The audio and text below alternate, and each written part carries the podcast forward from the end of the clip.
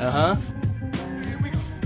，Here we go，Yeah Yeah Yeah Yeah，哈，My name is Jason，这里是玛瑙电台，为了让你们 listen，这就是我做电台的 reason，Yeah Yeah。哈，每一天都在忙着搞钱，期待能给你们一场视听盛宴。如果能够得到你们鼓励，这就是我做电台的勇气。呀呀呀呀，嗯哼，欢迎收听玛瑙电台。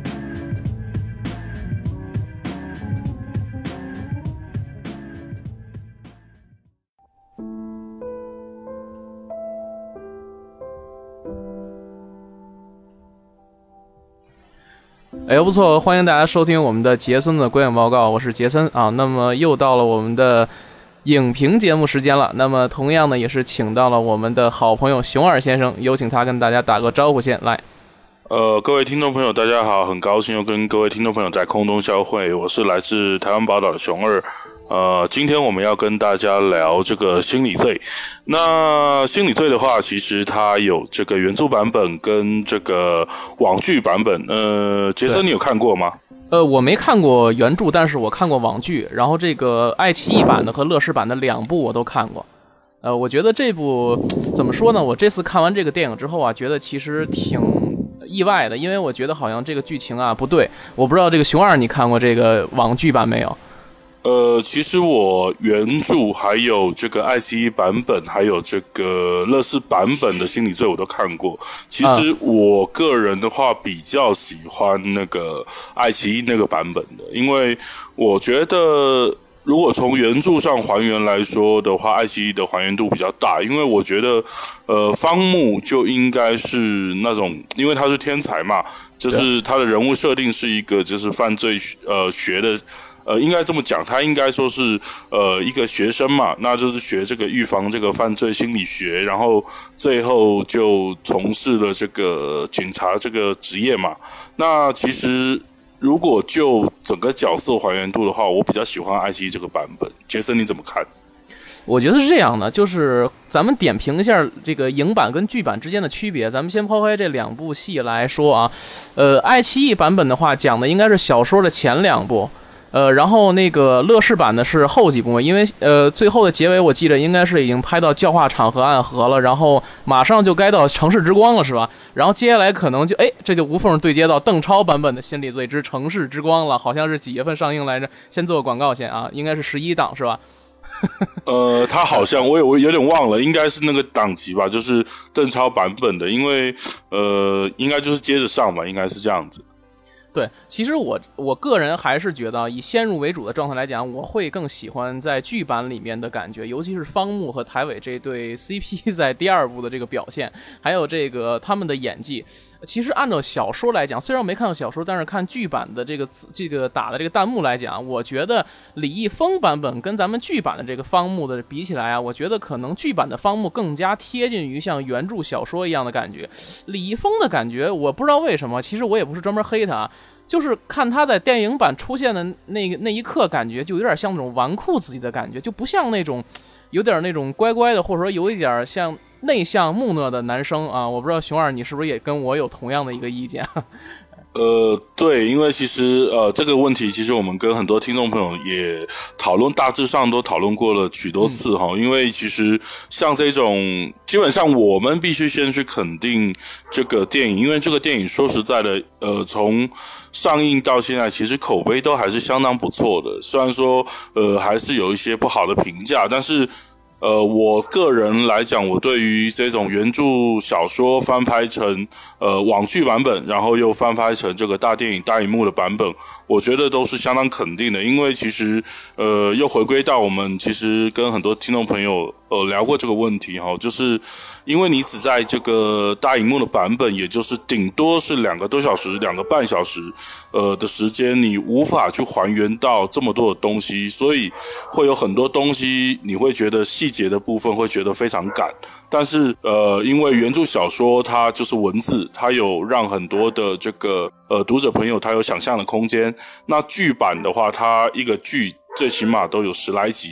那就是会让很多细节的东西透过场景。透过呃这个角色的演技也好，透过了一些设定，它可以把很大部分的去还原原著的这个心理罪。我觉得就是围绕着这个方木这个角色，因为他是一个刚刚也跟这个听众朋友提到的，就是一个破案破案的天才嘛，然后。呃，协助的这个台委，也就是里面的这个警察的这个设定，那一起去这个挖掘城市之间的城市之中的一些刑事案件，然后一起去破案。那其实他心理罪整个呃原著包含了网剧，包含了大电影，其实在讲的这一块，方木是一个很重要的一个角色。那就像刚刚杰森说的，其实呃也不是黑李易峰，只是只是李易峰。在大电影感觉戏路不太对，好像是呃，感觉是有点太活跃了，太活跃了。然后，因为我们大家如果对心理罪很理很呃很熟悉的呃这个听众朋友，应该都知道方木他的设定本来就是一个比较呃沉默寡言，然后话也不多，然后有一点呃应该怎么讲去。定义的话，应该用阴郁吧，有一点比较忧郁的一种那种那种设定嘛，所以我我个人熊二自己比较喜欢爱奇艺那个版本，因为我觉得那个方木呃比较像贴近原著，然后大荧幕版本的这个李易峰，当然不是说李易峰呃的演绎有什么问题，因为其实。呃，在这个心理罪上映的这几天哈，因为我们今天录音的时间是八月十三号晚上八点钟嘛，那就是心理罪也上映几天，那也也呃突破了一亿的票房。那其实，在整个票房上还是相当不错。那呃，有很多呃圈内的朋友，包含了一些影业发行朋友，包含了一些专业的影评人，也沟也聊到这个问题，就是说李易峰他。本身的演技已经相当，我觉得进步很多了。因为，呃，可能是因为有，呃，熊二平常跟一些朋友聊天哦，就是电影圈子内的，那他们也会聊到说，其实因为这一部，呃，心理罪，李易峰搭配的是这个廖凡嘛，啊，那还有呃部分的万茜嘛，那就是其实廖凡跟万茜其实，呃，在演技上，在呃中国的电影圈其实已经受到很大的肯定。当然，我我们呃不。不以奖项或者是呃一些一些额外的东西，我们来评价一个演员的演技，因为呃很多奖项其实大家也知道，就是其实，在呃是必须透过一些适合的角色，因为我个人其实对于这部戏的这个呃廖凡这个角色，我也觉得他演绎的相当好。但是廖凡，呃，大家也知道，就是一直没有，我是觉得他一直没有，呃，拿到一个很适合自己的角色。那又回头说过来说到李易峰这边，我会觉得，嗯，他在因为前几部戏，呃，前几部电影真的，呃，没有什么发挥演技的空间吧，应该这么定义。但是这一部因为跟着，呃，廖凡，这个也算是其实演技相当好。也很成熟的一个呃演员，我觉得有一点被激发的感觉吧。不知道杰森你怎么看这个李易峰跟廖凡在这个李呃心理罪里面的这种搭档的这个这个部分？其实你刚刚介绍完之后吧，然后呢，我倒是跟你有持一点反对的意见。我只是觉得说，这一次可能李易峰在接到这个戏之后，他对角色的一个揣摩，或者说，我觉得可能李易峰不太适合是饰演方木这个角色。因为我觉得的话，就像刚才咱们介绍那样，那个李易峰的这个这次饰演的方木啊，应该是像我们心中，不管是原著党也好，或者是网剧版党也好啊，都是觉得，哎，先入为主看了之后，方木应该是一个非常阴郁和一个沉闷的一个少年。但是我看完电影之后，第一感觉就是什么呀？开篇大家还记得吧？这个李易峰啊，然后操纵这个手表啊，智能手表去遥控这么一个无人机。我的天呐！大家你可以想到，在剧版里面或者是原著版里面，方木是一个穷学生哎，他怎么可以一起玩着这个东西？我觉得好像在改编上来讲，对这个人物来讲，首先在外在上已经是一个颠覆了。然后其次的话，就是他的一些在这里边的对人物的揣摩以及表演上来讲的话，好像有那么一丝丝的一点点，我能看出来一点点。就比如说跟陈曦的交往中，能看出有那么一点点的这种呃。木讷、沉默寡言的这种感觉啊，虽然喜欢，但是又不敢明说的感觉。但在其他方面来讲的话，我觉得好像有时候比廖凡饰演的台伟还要猛。我觉得可能的话，这一点的话，可能在小说初期的这个方木的这个描写和这个呃形象来讲的话，可能是有点不符啊。当然不，并不是说这个李峰的演技不好，而只是说可能他的这个对人物的揣摩来讲的话，他的演绎可能是跟原著小说比较有出入。呃，其次来讲的话，就是说这个。这个剧呢也好，这个我觉得廖凡这次啊，我觉得演的挺好。他跟吴亦凡不是，抱歉啊，不是吴亦凡。最近可能看《中国有嘻哈》看多了，他跟这个李易峰之间的这个对手戏啊，让我想起了之前李易峰跟跟这个老在老炮儿里边那种感觉。我不知道熊二你有没有种感觉，就是他们俩之间在这个之前在办公室有一场，就有很很多有两三场戏吧，就是非常有激烈冲突。比如说我是来这儿。破案的实习的啊，我不是来这儿受欺负那种感觉，但是你明显能看得出来，李易峰那种狠劲儿，我觉得好像不是那种能够呃，可能是装成那种感觉，不是说那种发自内心的感觉啊。我不知道这个熊二就是你对这个李易峰这样的就是诠释这个角色还有没有什么其他看法？但是我觉得说廖凡在这部戏里面感觉的话，他的表演还算是蛮出色的，把这个台尾这种焦虑不安也好，像这种。呃，人物啊，基本上我觉得演的也是比较符合人物的形象也好，因为在原著里面，原著党看来，我觉得可能台伟就属于像廖凡演的那种感觉。如果对比较，呃，如果相较于剧版来讲的话，两个人物来讲的话，我觉得可能会平分秋色一点。不过我其实我内心里面还是更喜欢剧版的两个主人公。然后我不知道熊二你怎么看呢？嗯，这个也是，其实现在很多呃专业的影评人去看这个呃刚刚说的这个李易峰饰演的这个方木，还有这个廖凡饰演的这个台伟哈，因为他采用了这个双男主的这种嗯对戏也好，场景也好，各种剧情设定，我觉得呃。比较好的方面可以说是它可以碰撞出不同的火花，但是呃，其实电影圈内有一部分的这个专业影评人觉得，呃，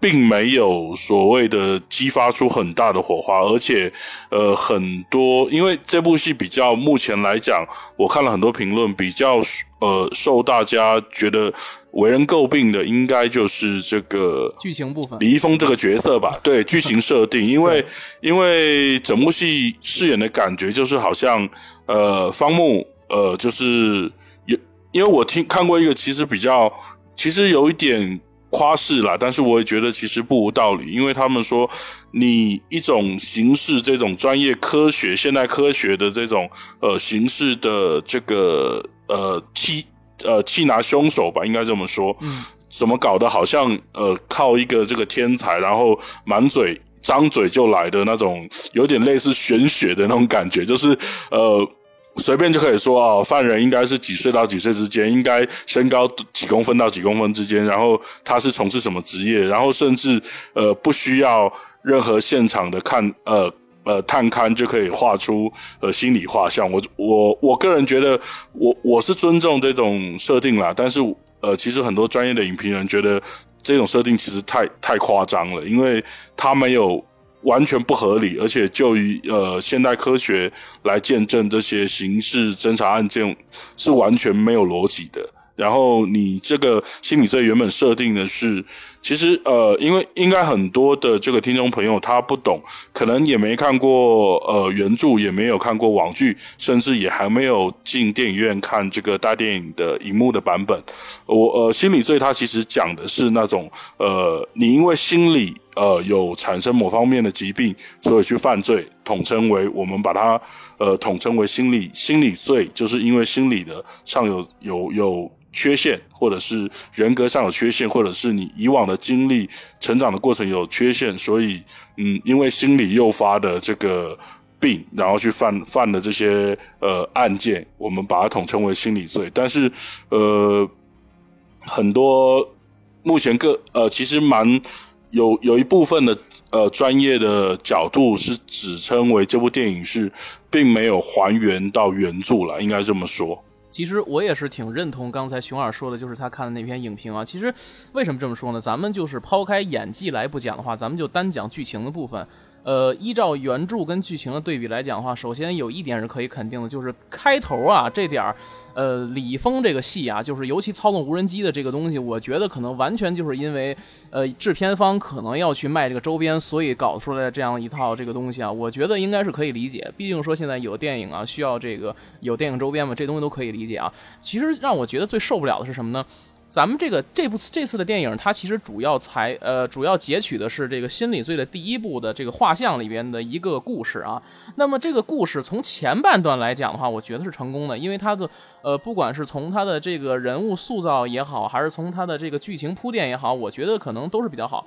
除了说它那种夸张的这种啊，就是感觉因为可能也是。剧情这个它的时长的关系嘛，所以说有些东西它没有铺写到位。所以说，在我不知道熊二还记不记得，就是在第一场戏里面，方木刚出现在这个第一现场的时候，他就说呀，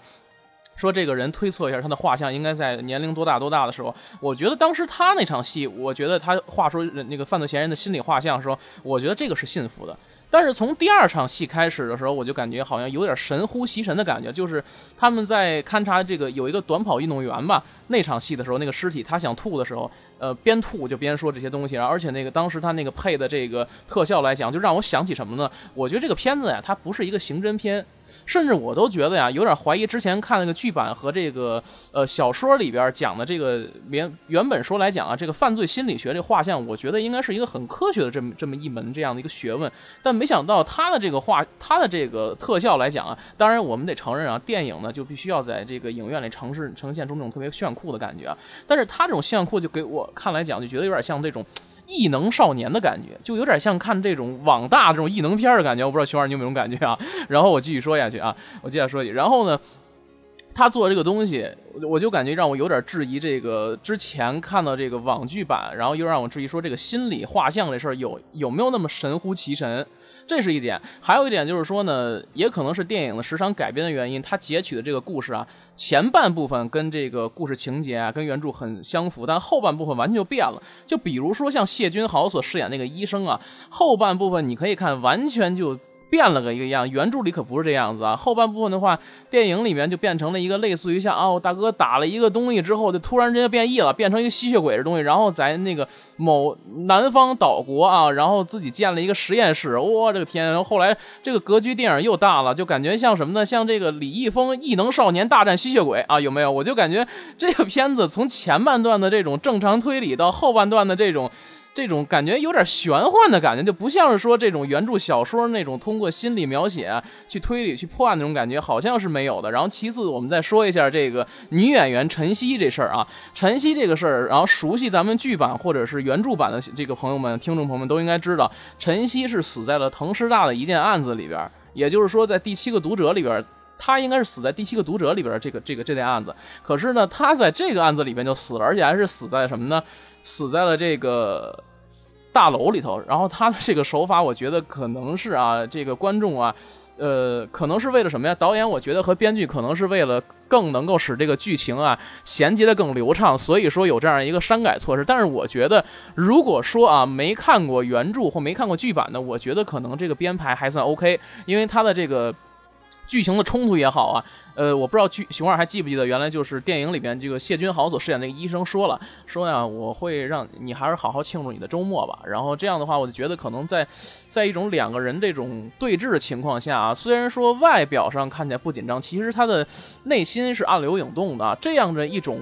呃，这样的一种凶杀来讲的话呢，也是体现出了这个。犯罪分子穷凶极恶啊，这样其实也是把这个剧情在后续的这个部分推向了一个高潮。但是如果对原著党来讲的话，我觉得那点看完之后我是特别不能接受的，因为我觉得他篡改了很多剧情，尤其到后半部分，这个呃谢君豪所饰演的那个医生在后半部分那个岛上那段戏，我觉得完全就是什么呀？呃，有点真的像那种手撕鬼那种玄幻的感觉。我反正我是不太认同这后半部分的戏，我觉得前半部分的戏是 OK 的，我可以认。但从后半部分谢君豪出来之后，那些吸血鬼程度那些戏，可能我觉得有点夸张了。我不知道熊二你怎么看这个事儿？呃，因为应该这么讲吧，就是很多人就是其实跟呃这个杰森刚跟听众朋友说的其实一样，就是说整个到后半部分，整个有一点应该这么讲吧，他变他 的线路主线变了，因为他变得有一点呃必须要去做一些商业的东西，他没有办法说顾及一些呃逻辑的合理吧，因为他想要把场面做得很大。呃，做的好像呃医生，然后去呃，你看最后那个场面有好多的这个呃，在剧剧剧呃，应该在这么讲吧，应该说在电影里面叫做吸血鬼嘛，因为他们患了这个病，然后呃，谢君豪在从事这样的行为嘛，那这是他好像想要把那个场景好像弄得很大，然后弄得很商业。但是他其实应该这么讲，导演或者是剧组，他并没有考虑到喜欢《心理罪》的粉丝，其实有一点，我觉得这个场景有点过了，因为有一点，对，有一点，有一点好像弄得太浮夸了，应该这么说吧。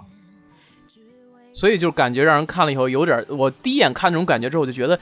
有点像劣质那种网大的感觉，我不知道你怎么看这事儿，就真的是感觉是又好气又好笑。我记得我昨天看电影的时候，因为北京最近两天在下大雨嘛，我们边看的时候，前面那排的女孩就说：“哎，干嘛呢？这是这回头改成这个，有点像关公大战秦琼的感觉，你知道？就这种感觉，就是让人明显的感觉有一种。”怎么说呢？黑色幽默的感觉。如果说没看过，还是那句话，如果说没看过原著的粉丝也好，没看过原著的这种这种普通观影群体来讲，我觉得可能人大家也就一看就过去了。其实呢，很多啊女观众进场，我觉得她可能还是冲着李易峰去的。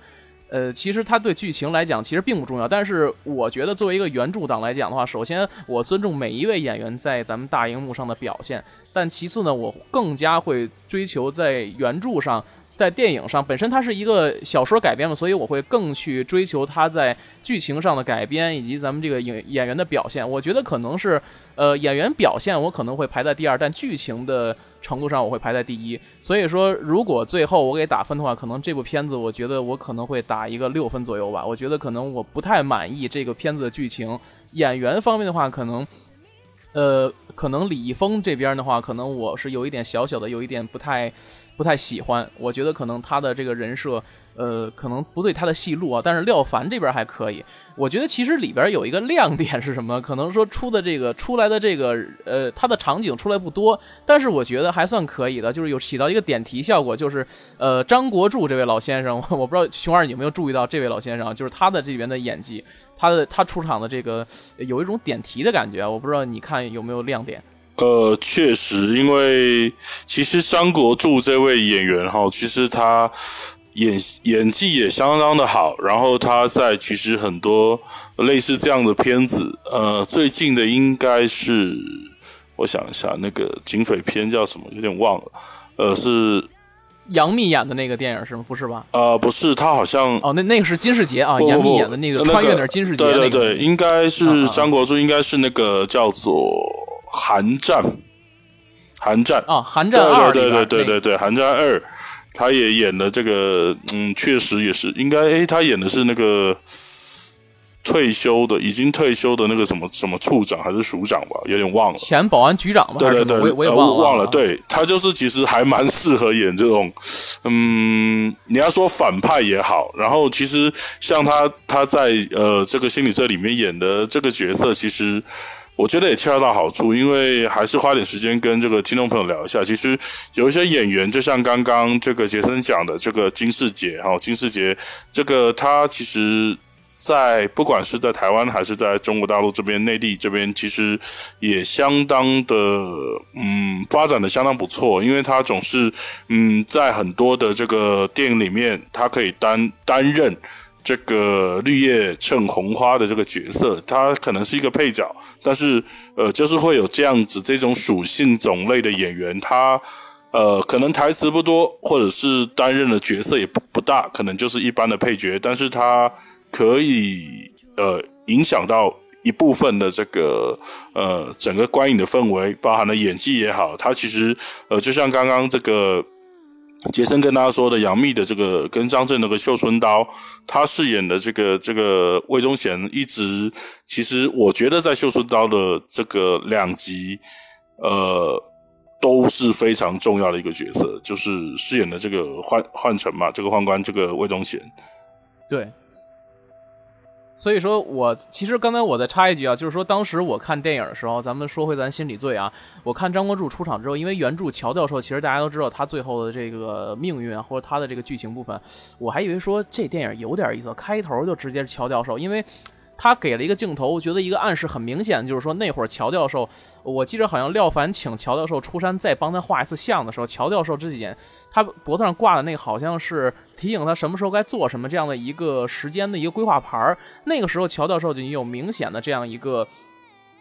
失忆的这种感觉，就好像他好像记不住，有点老年症的感觉。其实如果电影再抽出一部分时间把他这个东西再深化起来的话，我觉得会有点意思。既然反正我觉得小说剧情线已经打乱，那何不从这个张国柱这边再插一条线？我如果说我可以开个脑洞，假如说这个医生其实他背后还另有其人，其实说白了就是张国柱再去指使他这样的，我觉得可能最后再来一个反转，会觉得比现在这个剧情会更有意思啊！我不知道熊二你怎么看这事儿？我觉得如果说再加那么一层反转的话，我觉得会更漂亮。呃，因为时长不够啊，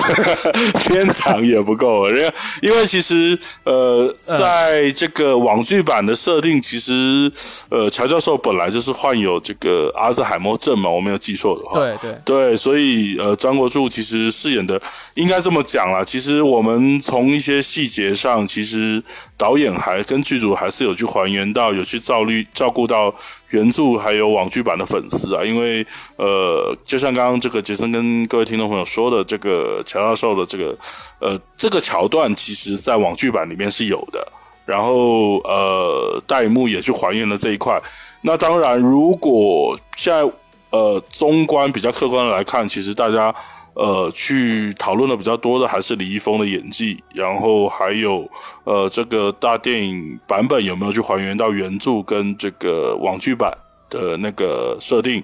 那其实嗯。就像刚刚讲的，呃，如果杰森的话，呃，打分给六分，我大概其实也差不多，就是呃，这部这一部作为代幕版本的心理罪的开篇，我觉得不会到七分了，应该最多可能就是六六分六点五分，不会到七分，因为可能真的嗯需要弥补的东西还蛮多的。那接下来其实就是看这个邓超的这个这个版本嘛。对，因为《城市之光》的话来讲，目前为止我虽然没看过原著，但是我觉得可能下一部的剧版、网剧版应该在拍，因为第二部乐视版的时候就最后就已经写到《城市之光》了嘛，下一部肯定会接着《城市之光》去演。然后的话，这部片子，因为这部片子主要是万达出品，还有猫猫眼电影也出品了，是吧，熊二？啊，是的，是的，是的，就是所以那得多说点好话了，是吧？猫眼电影可是咱们的，因为它就是在这个 这个乐视，呃，其实这部是这部电影其实是乐视影业发行啊，那就是说，呃，其实嗯，因为这个网剧乐视版本的网剧。呃，这个版权是他们的，那等于说是等于是有出品，然后来来做这个这个呃大电影版本嘛，应该这么说。其实我更觉得什么呀？咱第一部啊，既然说已经拍的，我觉得可能不是特别满意，那可能我就会期待第二部。但是第二部的话，熊二知道他是哪个公司出品的吗？哪个公司发出品？有点忘了。城市之光啊。我只能期待一下《城市之光》，这个说白了什么呀？就跟当时看这个这个看这什么呀？看《寻龙诀》跟看《盗墓笔记》是一个的一个概念。哦，对，就跟看九层妖塔跟看寻龙诀是一个概念。既然九层妖塔就已经拍成这样子，那我也只能期待寻龙诀了。同样，我想把这句话呢，同样也送给城市之光。既然我觉得这个片子啊，可能拍的有一些不尽如人意吧，但是我觉得中肯的话，也就是给个六分，但是也不算是特别烂啊。但是我想说，这个片子可能就是前半段的这个火候掌握的还可以，但后半段我就觉得可能严重就翻了车了。按照这个网上网上的一些流行语来说，就翻了车了。然后这个导演来讲的话，可能我看了。一下啊，也不太出名，反正我是不怎么认识这位导演，我不知道熊二你认识这个导演吗？呃，其实他的呃，应该这么讲，作品也不多。然后其实，嗯，但说实在的，其实拍的，如果是不是太有经验的导演，我觉得已经勉强，其实已经算及格了，应该这么说。我们也不能太苛求于很多东西。所以要是这么说，我就能明白为什么电影前半部分拍那么好，后半部分突然翻车的原因在哪儿了。可能也是有一部分原因归咎于导演对影片的这个掌控能力不是那么好，再加上周围一些刚才熊二说的一些商业元素的一些外界的一些干扰也好，可能就会导致这个片子有点就是狗尾续貂就感觉，驴唇不对马嘴的感觉了。这我虽然是一个形容词，但我觉得可能。很贴切啊，真的是很贴切。如果说它后半部分不会想那么浮夸、那么夸张，我觉得这部片子最起码它的评分来讲的话，应该是在我我如果再重新打次分，应该是在七分以上的一个片子。我看现在猫眼电影上对部这部片子好像打分也不低，好像在八分左右啊。我觉得可能是有一点虚标了，但是说咱们认真看，从剧情上和表演上来看，我觉得可能是有点虚高了啊。好了，那么这样啊，那么既然今天的话，熊二也打了一个差不多六分，所以我们这样，我们就达成一致，就给他定了一个六分好了啊。哎，那么这样，我其实我们再插一个插曲啊，那跟大家说一下，从。呃，插一个插曲啊。那么今天是二零一七年的八月十三号，咱们的国产电影啊大作《战狼二》已经破了四十四个亿了，所以我觉得应该非常庆祝一下这个事儿啊。我不知道熊二你怎么看？咱们预计一下，上次我在节目里说说这可能《战狼》可能会破四十亿，今天我们实现了，咱们看一看它努把力还能破多少亿呢？熊二，你觉得他还能差多少？